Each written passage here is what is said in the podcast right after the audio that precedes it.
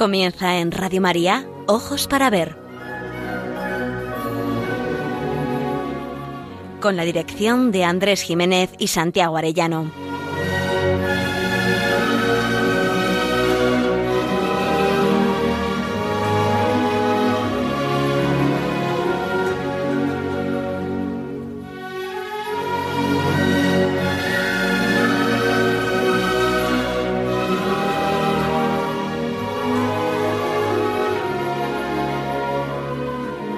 Buenos días, queridos oyentes. Saludamos a todos en esta nueva edición de Ojos para Ver que emitimos desde Pamplona para Radio María el primer y tercer martes de cada mes. Es un programa realizado por Santiago Arellano y Andrés Jiménez y cuenta con el control técnico y la ayuda moral de nuestro querido amigo Miguel Ángel Irigaray. Nos dirigimos a todos ustedes con un deseo principal, aprender a mirar para aprender a vivir.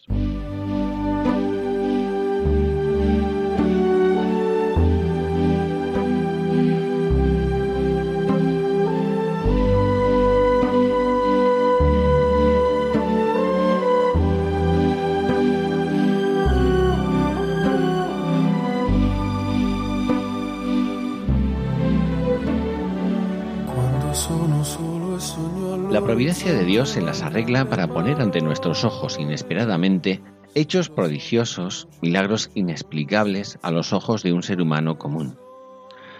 La adoración perpetua encancelada, una de las primeras erigidas en España, permanece vigorosa desde el 27 de enero del año 2004, año en que se estableció. Humanamente es inexplicable. Y Santiago que ha estado de vacaciones, pero no ha estado ocioso, nos va a explicar dónde reside este prodigio. Cuéntanos, Santiago. Muy buenos días. Muy buenos días.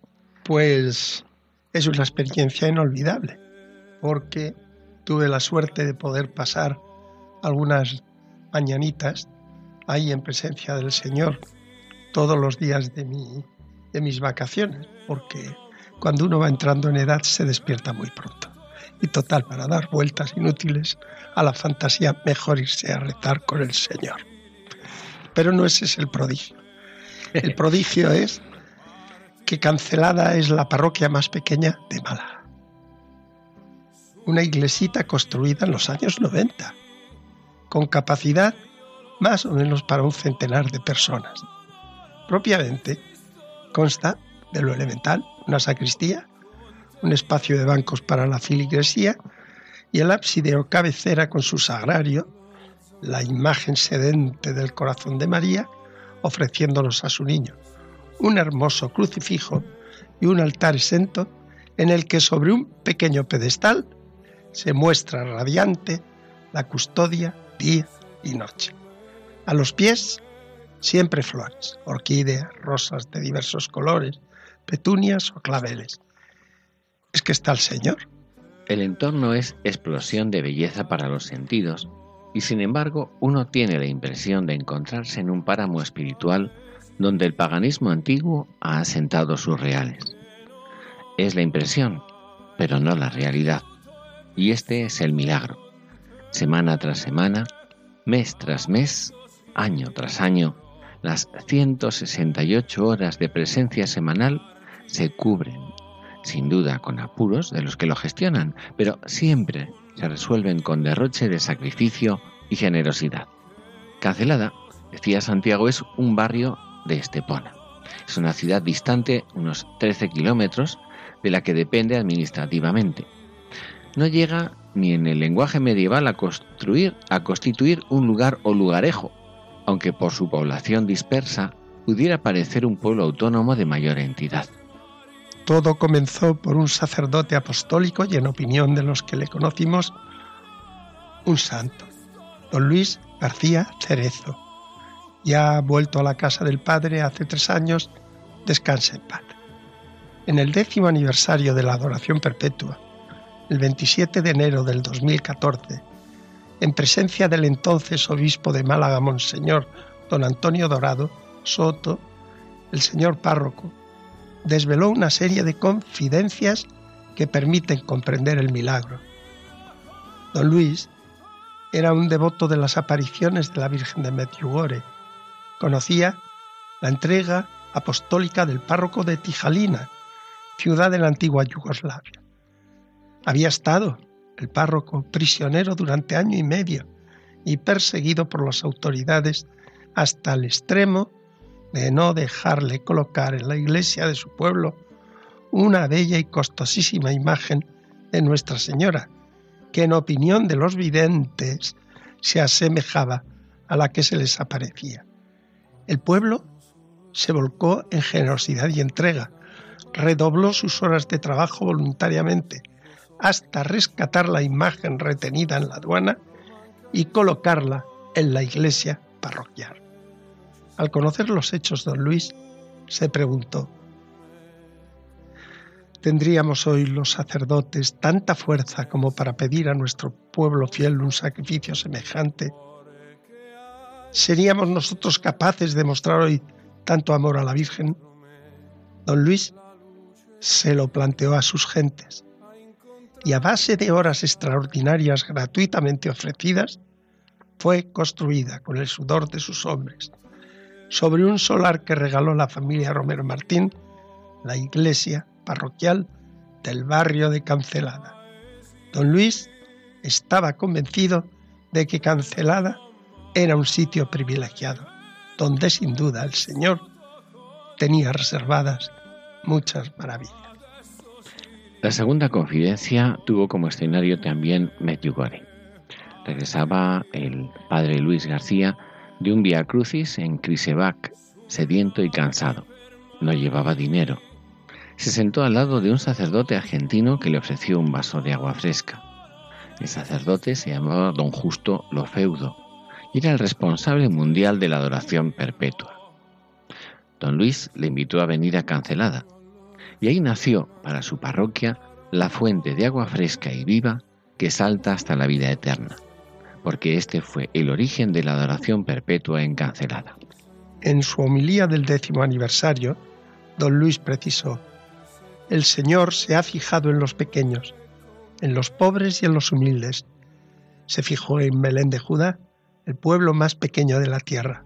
Hoy cancelada es la parroquia más pequeña, pobre y humilde de toda la Costa del Sol. Parece un portal de Belén. El Señor se ha fijado en nosotros y aquí está Jesús para ser adorado día y noche.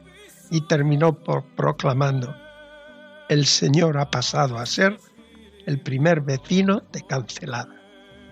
Sabemos que don Luis cubría las horas de la noche que se quedaban sin voluntariado concluyó la homilía con estas proféticas palabras.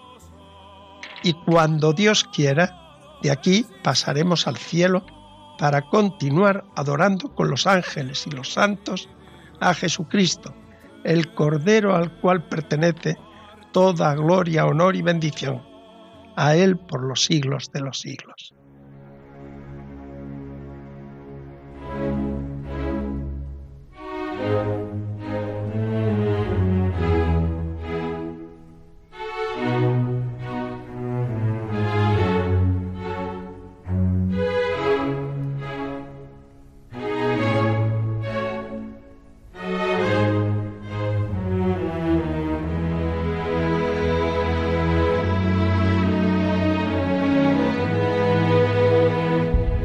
Para ver, el don de la belleza. Andrés Jiménez, Santiago Arellano.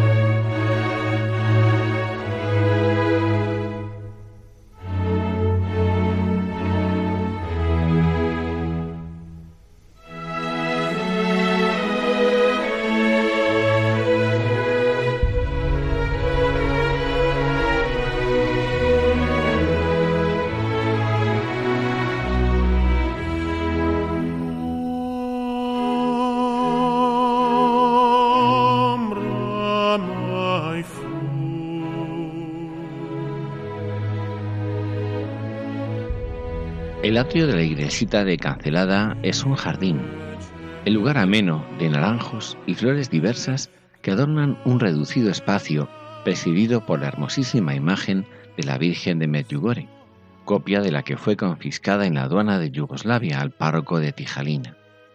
Es un remanso de paz y de hermosura.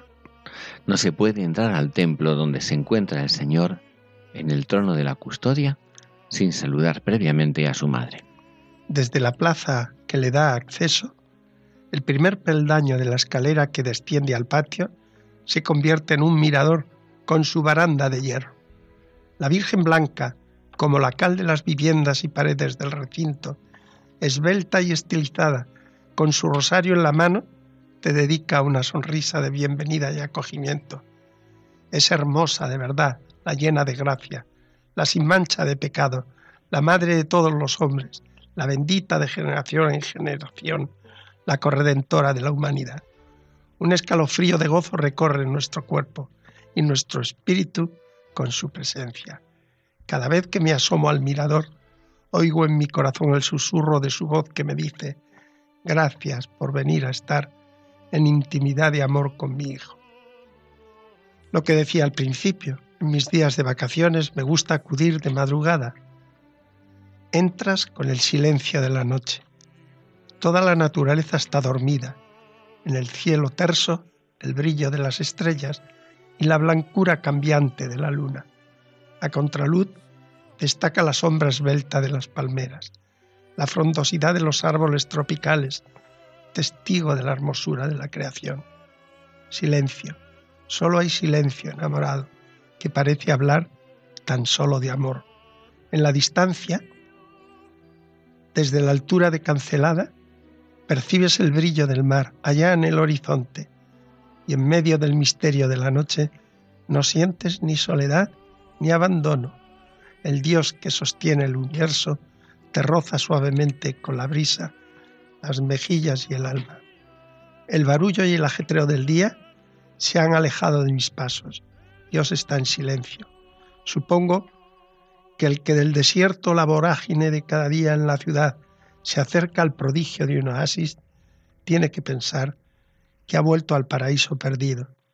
El jardín de la iglesita de Cancelada es un oasis, un remanso donde se han quedado la paz y como nuestros primeros padres, no te extraña, no te extraña que sea fácil y posible oír la voz de Dios y hablar con Dios. En el patio de la Virgen destacan cuatro gigantescos cedros. Los cedros del Líbano se han asentado en el jardín de la Madre de Dios. ¿Qué misterio encierran? ¿Quién tuvo la ocurrencia de plantarlos antes de que fuera el templo de Dios? Así son las cosas del Señor. El profeta Ezequiel nos lo dejó escrito. Su grandiosidad, su fortaleza, su aromático perfume son anuncio del Mesías, del Rey que ha de liberar a toda la humanidad, Rey de Reyes, Señor Alfa y Omega del tiempo.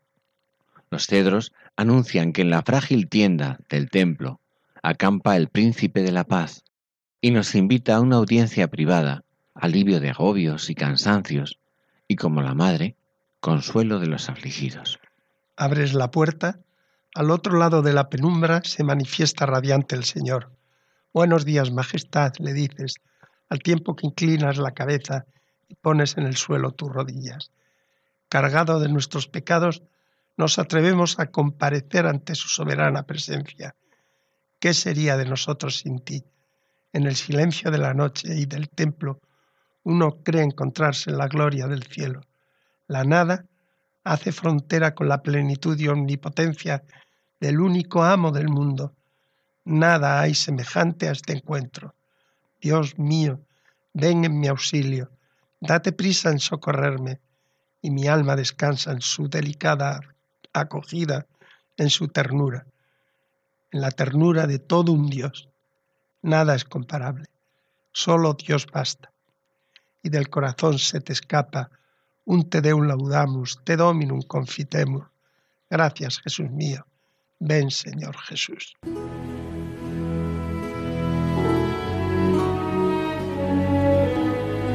Aprender a mirar.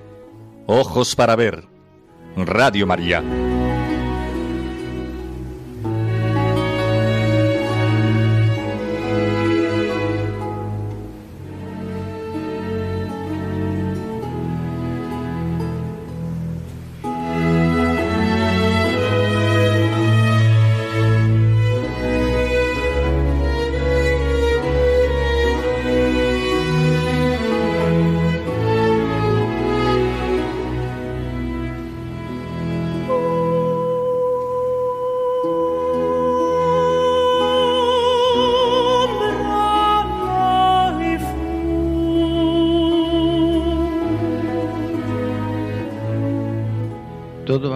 Es un intento de agradecer a Dios que se haya quedado entre nosotros. Las horas santas, la adoración nocturna, la adoración perpetua, se convierten en escuelas prácticas de oración con el único fin de toda nuestra vida, aprender a amar, corresponder al amor de los amores con nuestro pobre amor. Más aún, en la homilía del décimo aniversario de la fundación de la adoración perpetua de Cancelada, terminaba también nuestro recordado párroco don Luis con estas consoladoras palabras. Cuando el Señor se le da lo suyo, la adoración, la honra y el honor, el Señor reclama su reino y lo instaura. Su reino es un reino de justicia y de paz, de santidad y gracia, de amor y verdad. Entonces cesa el mal, la droga, los divorcios y el aborto, y aparece la luz, la fraternidad, la paz en la familia, los matrimonios se consolidan y los pueblos resucitan a una vida nueva en el amor a Dios y al prójimo, surgiendo las vocaciones a la vida consagrada con el florecimiento de la vida de la parroquia. Y esta es la cuestión. Este es el fundamento y el alma de cualquier apostolado.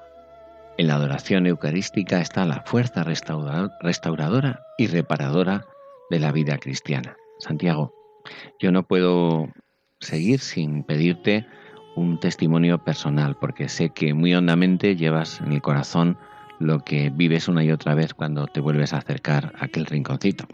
Bueno, es simplemente una manifestación mínima de las gracias que Dios te da en medio de tus miserias.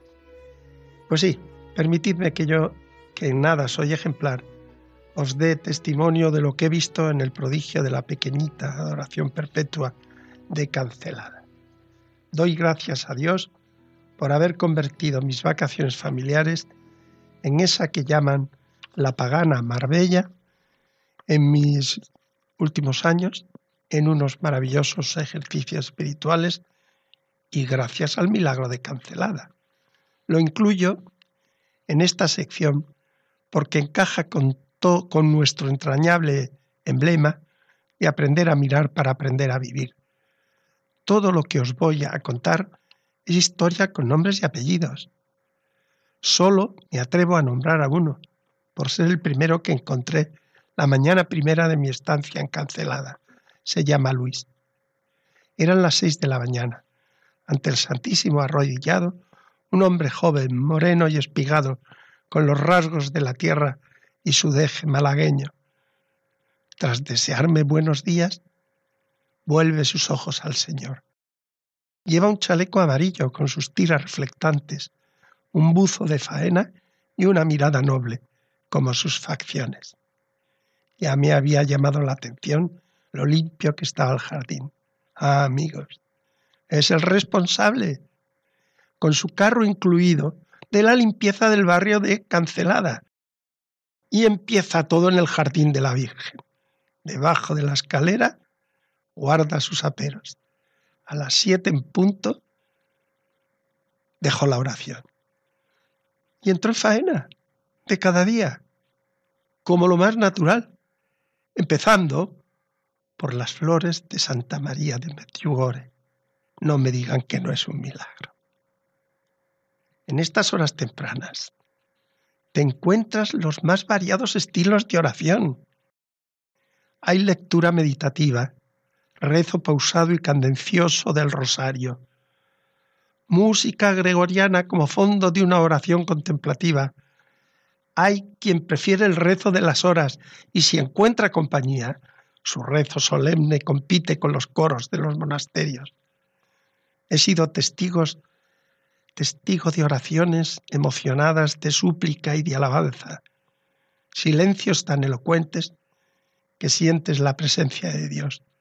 A las cinco de la mañana he escuchado la oración inspirada y fluida de una chica joven con el tono, con el tono solemne de una profetisa sagrada, larga y cadenciosamente como si su voz estuviera dirigida por el Espíritu Santo describiendo las ternuras del Señor, su pasión redentora, la maternal protección de María y la delicada atención de los ángeles y de los santos, mientras su madre y las amigas escuchan conmovidas las súplicas y alabanzas que brotan como un torrente de sacralidad en presencia del misterio.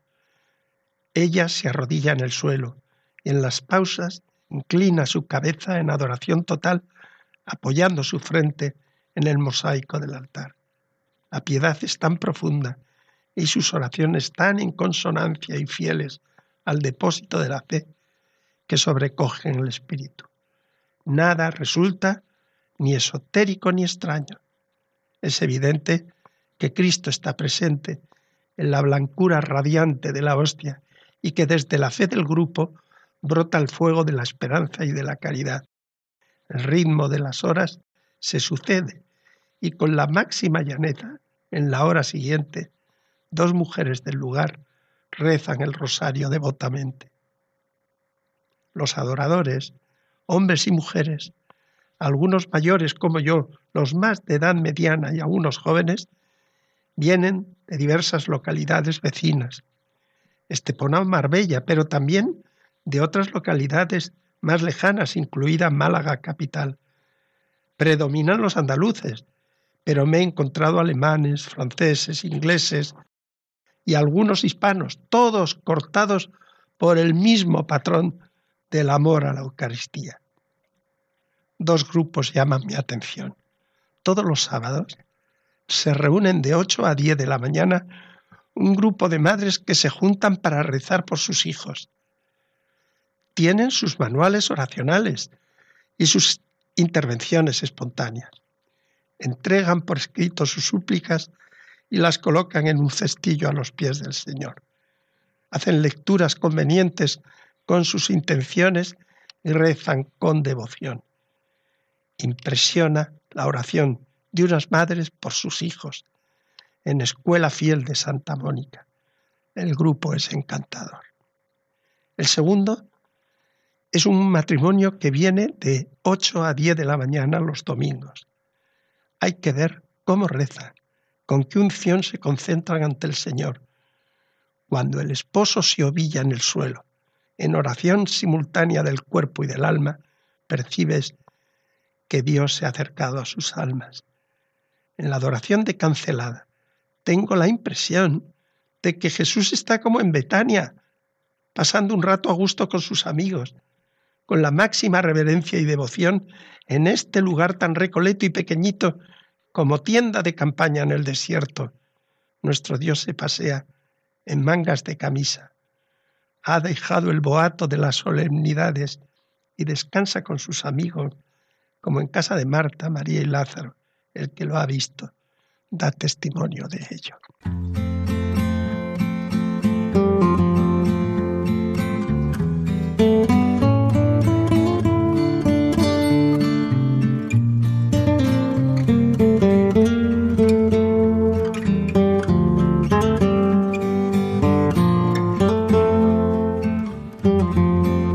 En ojos para ver, momento para la pintura.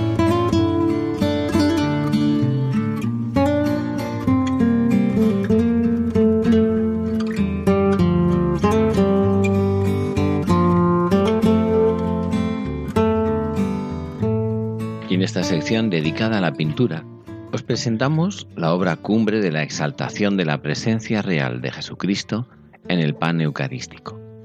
La conocemos con la denominación La disputa del sacramento del artista Rafael Sancio, que vivió a finales del siglo XV y primeros del XVI, murió muy jovencillo. Fue el pintor Giorgio Vasari quien propuso esta denominación de la disputa del sacramento, a todas luces impropia, pues no se puede deducir ni siquiera de la parte inferior que se represente ningún conflicto teológico. Fue pintada en 1509 y se encuentra ubicada en el Palacio Apostólico de la Ciudad del Vaticano, dentro de los Museos Vaticanos.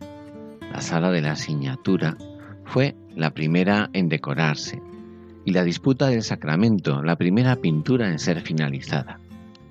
El cuadro pintado enfrente es la no menos famosa Escuela de Atenas, una visión alegórica de la filosofía y de los filósofos más destacados de la antigüedad. Es una obra grandiosa, La pintura es un fresco con todas las dificultades de ejecución que ello conlleva. Rafael debe en este caso actuar sobre una superficie que tenía una forma inusual. La pared no es cuadrangular y presenta la dificultad de tener un arco en la zona superior y además en la parte inferior a la derecha se abre una puerta. Rafael pintó en el fresco una ménsula con la cual recupera la simetría. Destaca en este fresco, sobre todo, su hábil composición. Arriba, la visión gozosa de la Eucaristía desde el cielo. Abajo, la exaltación de la verdad expuesta por la teología, ratificada desde lo alto. En el eje vertical, arriba Dios Padre, el Hijo dentro de una orla regia y debajo el Espíritu Santo sobre los cuatro tetramorfos que simbolizan los evangelios. Pasada la barrera del cielo, debajo sobre el altar el esplendor de la custodia, radiante en su divinidad. Unas nubes separan el cielo de la tierra, arriba y abajo, doble semicírculo formado por personajes del Antiguo Testamento junto a la Madre de Jesús y San Juan Bautista. Abajo, los santos padres y teólogos como San Buenaventura, Santo Tomás, tan eximios conocedores y divulgadores del misterio eucarístico. Aparece Savonarola, hereje condenado el 15, despertando una lógica curiosidad crítica, y el más grande escritor católico del mundo medieval, Dante. Aparecen además diversos pontífices, Inocencio III y lógicamente Julio II, mecenas de la obra y uno de los pontífices responsables de la renovación artística del Vaticano. La unidad temática se configura mediante la exaltación de la presencia real de Cristo en la Eucaristía, sabiamente explicitada por la teología católica y en libros de prestigio y ciencia indiscutibles, pero sobre todo, como se ve, ratificadas por la Santísima Trinidad desde el cielo. Es el prodigio del arte al servicio del esplendor de la verdad, consiguiendo una belleza sublime que por la fe gozamos los creyentes cada vez que entramos en oración con Jesús sacramentado, por ejemplo, durante las 168 horas semanales que los adoradores de Cancelada realizan con constancia y sacrificio admirables.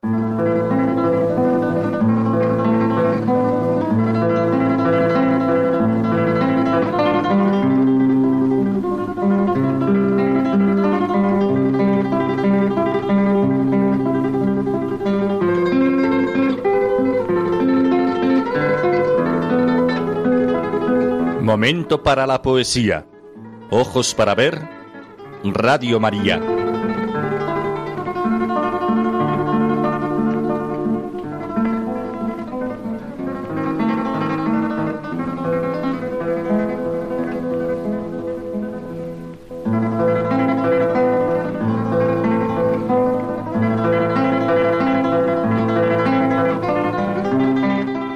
Gerardo Diego es uno de los más grandes poetas del siglo XX. Todas las formas métricas encuentran en su pluma una perfección plena. Fue un gran violinista y a ese finísimo oído musical se ha atribuido su don para la sonoridad de las palabras, cualesquiera que fueran los ritmos. Pero Gerardo es, ante todo, un poeta de honda finura espiritual. Gerardo Diego es un poeta católico. Muchos de sus poemas se convierten en oración.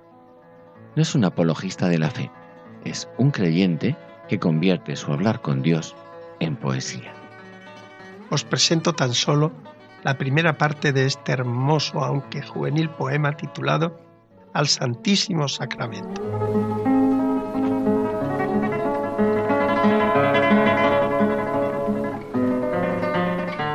Entre tantas dudosas certidumbres que me mienten, halagan los sentidos. Tú, callado y sin nubes, tan desnudo, tan transparente de ternura y trigo. ¿Qué me quieres decir, labios sellados, desde tu oculto y cándido presidio? ¿Qué me destellas? ¡Ay! ¿Qué me insinúas? ¿Qué me quieres, amor, secreto mío?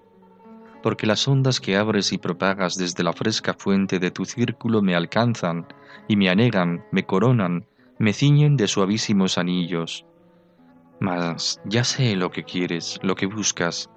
Si la esperanza es prenda de prodigios, si el sol de caridad arde sin tregua, lo que pides es fe, los ojos niños, quererte sí y creerte. ¿Tú me esperas? ¿Me quieres tú? ¿De veras que yo existo? ¿Tú me crees, Señor? Yo creo y quiero creer en ti, creerte a ti y contigo.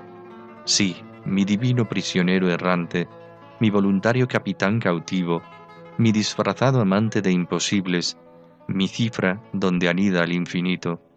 Sí, tú eres tú, te creo y te conozco, ya te aprendí y te sé, paz del espíritu.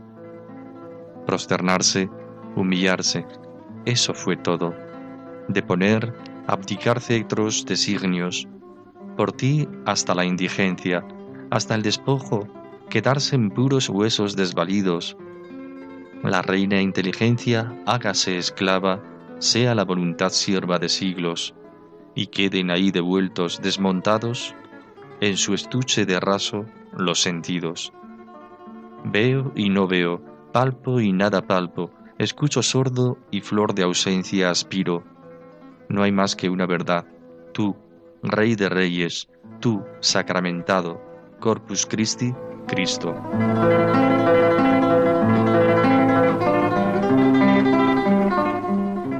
Ya me tienes vaciado, vacante de fruto y flor, desposeído de todo, todo para ti, Señor. No soy más que tu proyecto, tu disponibilidad. Lléname de amor y cielo, rebósame de piedad He enmudecido mi música en silencio de tapiz. Me negué hasta el claro sueño, hasta la misma raíz. Ven, ruiseñor, a habitarme, hazme cuna de Belén, ven a cantar en mi jaula abierta e infinita, ven.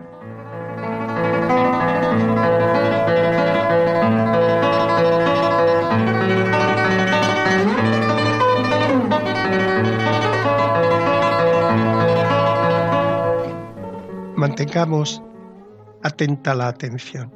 Podéis observar que el poeta combina dos tipos de, versos, el endecasílabo solemne y culto y el octosílabo al servicio popular por excelencia.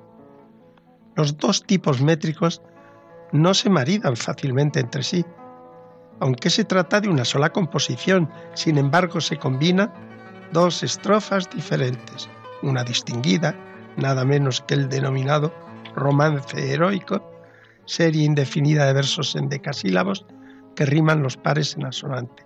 La segunda estrofa son coplillas, desde luego rompen el hilo profundo y dan paso a expresiones e imágenes más emotivas. La primera y segunda serie están unidas por la rima asonante en io, pero constituyen dos partes diferenciadas. La primera gira en torno a la pregunta ¿qué me quieres decir? Sabe el poeta que estamos rodeados de mil sensaciones que nos llegan por los sentidos, engañosas cuanto halagadoras. Pero del Santísimo expuesto no puede venir ningún engaño. Tú, callado y sin nubes, tan desnudo, tan transparente de ternura y trigo. Sabe que Cristo es su secreto amor, que es fuente de la que surgen ondas como anillos que refrescan y circundan. Sabe el poeta lo que son las virtudes teologales de la esperanza y la caridad, y de pronto nos confiesa que es la fe la virtud que Cristo espera de los creyentes. Con rotura, con rotunda precisión afirma, los ojos niños. Claro que espera nuestro amor, pero Gerardo Digo aclara, quererte sí y creerte. De pronto, nos sorprende con unas preguntas desconcertantes. Desde la fe no tendría mucho sentido, pero sí desde el amor. A su secreto amor, claro que le puede devolver la pregunta. ¿Tú me esperas? ¿Me quieres tú? ¿Tú me crees, Señor? Pero sobre todas una pregunta me parece un requiebro que retoma las dudosas certidumbres del comienzo para poner en duda no lo que la fe proclama, sino nuestra propia identidad. Es tremendo. ¿De veras que yo existo? Se libra del atolladero con la proclamación de su fe y de su amor. Yo creo y quiero creer en ti, quererte a ti y contigo. Si en la primera serie el tema dominante era la fe, en la segunda define las exigencias de este fino amante. La reiteración del adverbio afirmativo sí deja desde el principio clara la certeza en que se encuentra el poeta. Una sucesión de imágenes nos presentan a Cristo en la Eucaristía como prisionero errante o como capitán cautivo. Preparan, por contraste con ese prisionero, las claves para alcanzar esa anhelada paz del Espíritu. Se trata de una vía contraria al mundo, antitética del camino que ha seguido el hombre moderno y contemporáneo. Es la senda ignaciana, de poner la inteligencia, convertir en sierva la voluntad y domeñar los sentidos en estuche de raso, no viendo nada, no palpando nada, pero con la certeza de una única verdad. No hay más que una verdad. Tú, Rey de Reyes, tú, Sacramento, Corpus Christi, Cristo. Cierra estas dos series el ritmo alegre de las coplillas. En ellas hay canto, no elucubración, pero dispuesto a seguir el amor encontrado, como San Juan de la Cruz, desposeído de todo, no soy más que tu proyecto, tu disponibilidad. ¿Qué espera a cambio? Lléname de amor y cielo. Ven, ruiseñor, a habitarme, hazme cuna de Belén, ven a cantar en mi jaula abierta infinita, ven. Estamos en lo de siempre el anhelo esencial del corazón humano sigue siendo el amor y sobre todo el amor trascendido.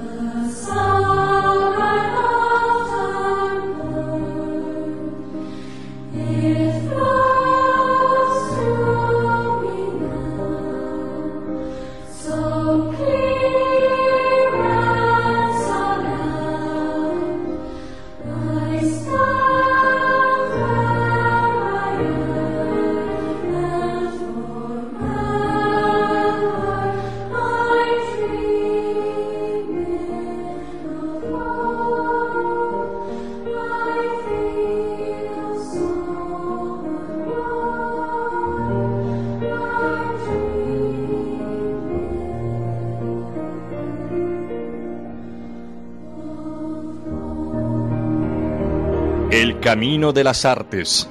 Ojos para ver. La oración y la adoración eucarística ha sido inspiradora y a la vez se ve inspirada por bellísimos himnos en honor al Dios escondido en el Santísimo Sacramento. En esta sección alternativa del Camino de las Artes, que discurre por los variados caminos de las bellas artes, vamos a escuchar a continuación el himno Adoro te devote, uno de los cinco himnos que Santo Tomás de Aquino compuso a solicitud del Papa Urbano IV con motivo del establecimiento de la fiesta del Corpus Christi en 1264. Esta es la letra del himno compuesta por Santo Tomás. Te adoro con devoción, Dios escondido, oculto verdaderamente bajo estas apariencias. A ti se somete mi corazón por completo y se rinde totalmente al contemplarte. Al juzgar de ti se equivocan la vista, el tacto, el gusto, pero basta el oído para creer con firmeza. Creo todo lo que ha dicho el Hijo de Dios. Nada es más verdadero que esta palabra de verdad. En la cruz se escondía solo la divinidad, pero aquí se esconde también la humanidad. Sin embargo, creo y confieso ambas cosas, y pido lo que pidió aquel ladrón arrepentido. No veo las llagas como las vio Tomás, pero confieso que eres mi Dios. Haz que yo crea más y más en ti, que en ti espere y que te ame. Memorial de la muerte del Señor, pan vivo que das vida al hombre, concede a mi alma que de ti viva y que siempre saboree tu dulzura. Señor Jesús, pelícano bueno, límpiame a mí inmundo con tu sangre, de la que una sola gota puede liberar de todos los crímenes al mundo entero. Jesús, a quien ahora veo oculto, te ruego que se cumpla lo que tanto ansío, que al mirar tu rostro cara a cara, sea yo feliz viendo tu gloria. Amén.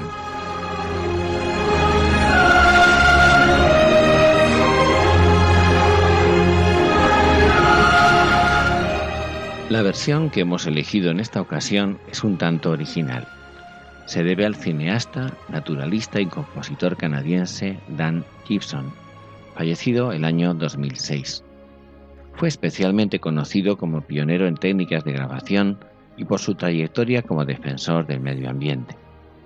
En el año 1981, Dan Gibson presentó la serie de discos Solitudes, Soledades, por la que es mundialmente conocido. La música de Dan Gibson se caracteriza por acompañar sonidos de la naturaleza con relajantes melodías de todos los tiempos y latitudes. Con la mezcla de armonías musicales y sonidos naturales, pretendía mostrar y enaltecer el equilibrio delicado que existe entre el hombre y la naturaleza. Para nosotros los católicos, contemplar el misterio de la Eucaristía nos sitúa en el centro y la cúspide del amor creador y redentor. Confieso que eres mi Dios. Haz que yo crea más y más en ti porque en ti espere y que te ame, según las inspiradas palabras de Santo Tomás de Aquino. Pues bien, en 2007 fue editado el disco titulado Illumination Peaceful Gregorian Cants, Iluminación, apacible canto gregoriano, en el que se incluyen, por ejemplo, el Kyrie, el credo, el pangelingua, una aleluya y el curioso adorote devote que a continuación les ofrecemos, en el que la melodía gregoriana se ve acompañada por diversas voces y por sonidos de la naturaleza.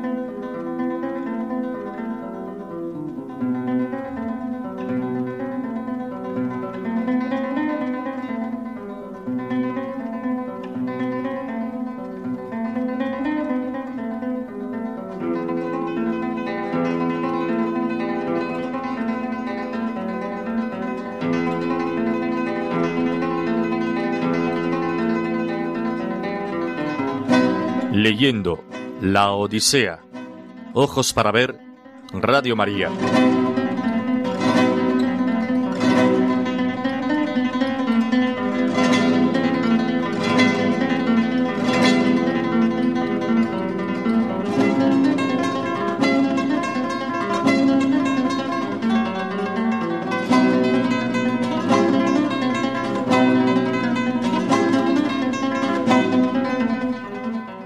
Estos comían allá en la casa, fue la fama anunciando rápidamente por toda la ciudad la horrorosa muerte y el hado de los pretendientes. Al punto que los ciudadanos la oían, presentábanse todos en la mansión de Odiseo, unos por este y otros por aquel lado, profiriendo voces y gemidos. Sacaron los muertos, y después de enterrar cada cual a los suyos y de entregar los de otras ciudades a los pescadores para que los transportaran en veleras naves, encamináronse al ágora todos juntos, con el corazón triste. Cuando hubieron acudido y estuvieron congregados, levantóse Eupites a hablar, porque era intolerable la pena que sentía en el alma por su hijo Antínoe, que fue el primero a quien mató el divinal Odiseo, y derramando lágrimas los arengó diciendo, Oh amigos, grande fue la obra que ese varón maquinó contra los aqueos, llevóse a muchos y valientes hombres en sus naves, y perdió las cóncavas naves y los hombres, y al volver ha muerto a los más señalados entre los cefalenos. Mas, ea, marchemos a su encuentro antes que se escape a Pilos o a la divina Eliade, donde ejercen su dominio los sepeos, para que no nos veamos perpetuamente confundidos. Afrentoso será que lleguen a enterarse de estas cosas los venideros, y si no castigáramos a los asesinos de nuestros hijos y de nuestros hermanos, no me fuera grata la vida, y ojalá me muriese cuanto antes para estar con los difuntos pero vamos pronto, no sea que nos prevengan con la huida. Así les dijo, vertiendo lágrimas, y movió a compasión a los aqueos todos. Mas en aquel punto presentáronse Medonte y el divinal Aedo, que al despertar habían salido de la morada de Odiseo. Pusiéronse en medio, y el asombro se apoderó de los circunstantes. Seguidamente dirigióles el habla el anciano héroe alitenses Mastórida, el único que conocía lo pasado y lo venidero. Este, pues, les arengó con benevolencia, diciendo, Oíd ahora, oh itacenses, lo que os digo. Por vuestra culpable debilidad ocurrieron tales cosas, amigos, que nunca os dejasteis persuadir ni por mí ni por mentor, pastor de hombres, cuando os exhortábamos a poner término a las locuras de vuestros hijos. Y estos, con su pernicioso orgullo, cometieron una gran falta, devorando los bienes y ultrajando a la mujer de un varón eximio que se figuraban que ya no habría de volver. Y al presente, ojalá se haga lo que os voy a decir. Creedme a mí, no vayamos, no sea que alguien halle el mal que se habrá buscado. Así les dijo, levantáronse con gran clamoreo más de la mitad, y los restantes que se quedaron allí porque no les agradó la arenga y en cambio los persuadió Eupites, corrieron muy pronto a tomar las armas. Apenas se hubieron revestido de luciente bronce, juntáronse en denso grupo fuera de la espaciosa ciudad, y Eupites tomó el mando, dejándose llevar por su simpleza pensaba vengar la muerte de su hijo y no había de volver a la población porque estaba dispuesto que allá le alcanzase el hado.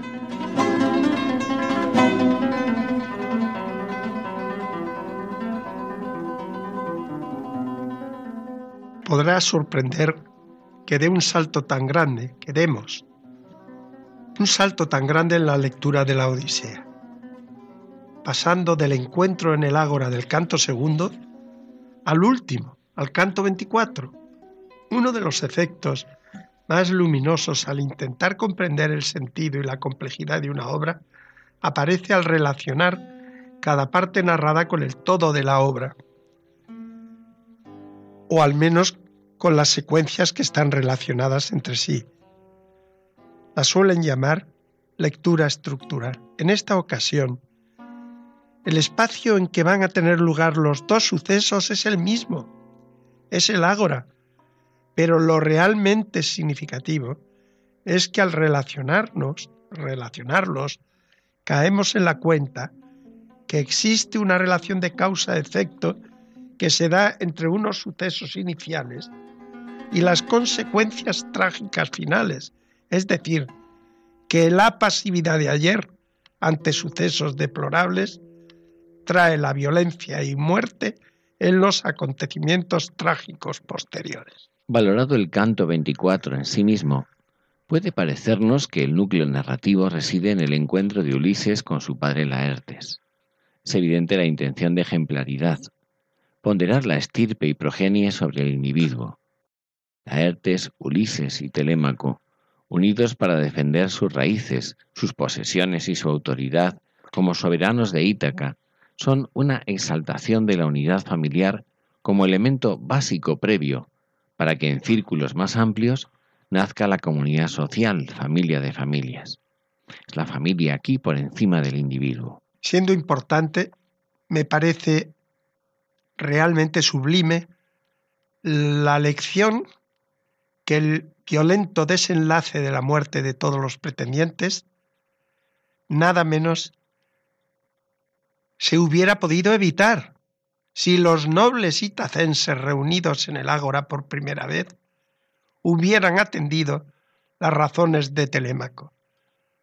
Las peripecias de Ulises durante sus veinte años de ausencia hubieran sido las mismas, pero no hubiera sucedido el desastre final que puso a Ítaca al borde de una guerra civil.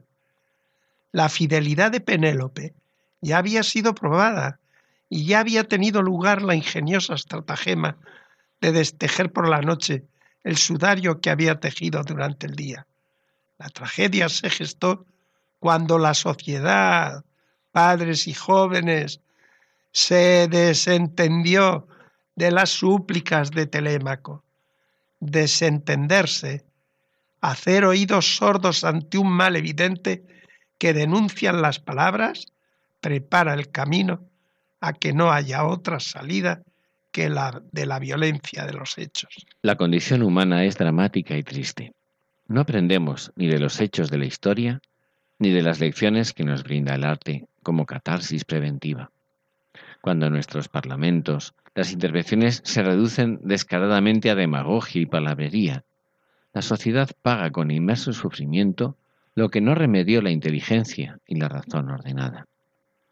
La astucia termina siempre en violencia, en la ficción, como en este caso, y por desgracia también en la vida. Las palabras del anciano Aliterses Mastórida, el único que conocía lo pasado y lo venidero, son un tesoro de sabiduría. Por vuestra culpable debilidad ocurrieron tales cosas, amigos, que nunca os dejasteis persuadir ni por mí ni por mentor pastor de los hombres, cuando os exhortábamos a poner término a las locuras de vuestros hijos. Creedme a mí, no vayamos, no sea que alguien halle el mal que se habrá buscado. Ulises devuelve el orden a Ítaca, final feliz de un largo y peligroso viaje que empezó por una guerra contra Troya, uno de cuyos príncipes, París, había seducido y raptado a la hermosa Helena, esposa del griego Menelao.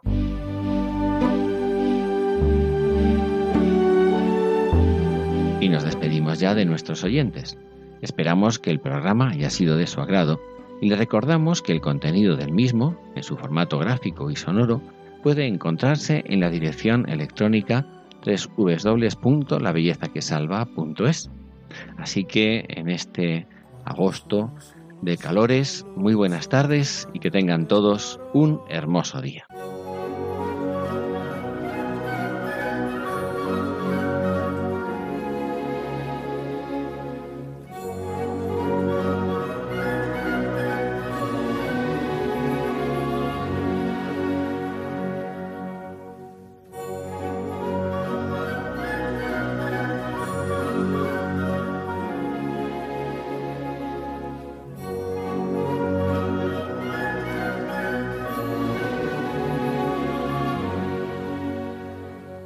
Finaliza en Radio María, Ojos para Ver.